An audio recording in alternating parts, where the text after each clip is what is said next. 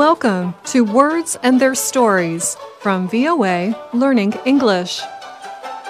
On this program, we explore common expressions in American English. In the United States, on the third Sunday of June, we celebrate Father's Day. So today, we celebrate fathers with some expressions that use the word father and dad. Let's begin with a great father idiom. Success has many fathers, but failure is an orphan. An orphan is a child whose parents have died. Without parents, orphans can often feel alone in the world. There is no adult to claim them, so to speak. We can say the same about failures.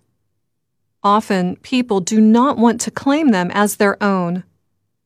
People may not want to take ownership, for example, of a project at work that is a complete bust. You know, a failure. On the other hand, it is not uncommon for people to fight over ownership of a big success. They always want to be on the right side of history. It was my idea. No, it wasn't. I thought of it ages ago. Well, I did most of the work. You get the idea. So, this idiom means that people like belonging to a successful cause, but they distance themselves from a failed one. Here's how you can use it. Let's say a new business opens in your community. Everyone is excited about it. Some even invest money. It is the talk of the town. Then it fails.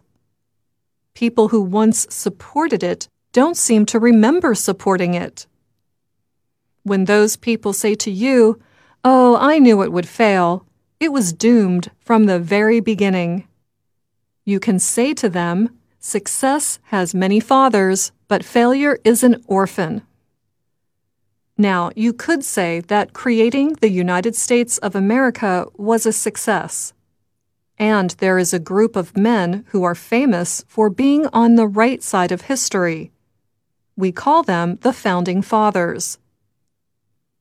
We capitalize these two words when we are talking about any member of the group who wrote the United States Constitution in 1787.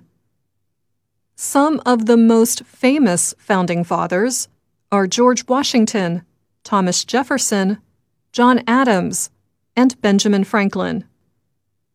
However, following the success of the musical Hamilton, perhaps Alexander Hamilton has temporarily won the title of most famous founding father. But founding fathers aren't just found in history books and on the Broadway stage. We also use this term in other situations. A founding father is a person who starts or develops a new movement, idea, or some other big concept. Used this way, however, we do not capitalize founding father. The founding fathers of the U.S are highly respected and admired by most people. Our next type of father isn't. Not all dads are the greatest. In fact, some leave their families and provide no money to help to raise their children. We have a special name for these dads deadbeat dads. Just for the record, some moms do this too but we'll have to cover that term next Mother's Day. And that's Words and Their Stories. I'm Anna Matteo.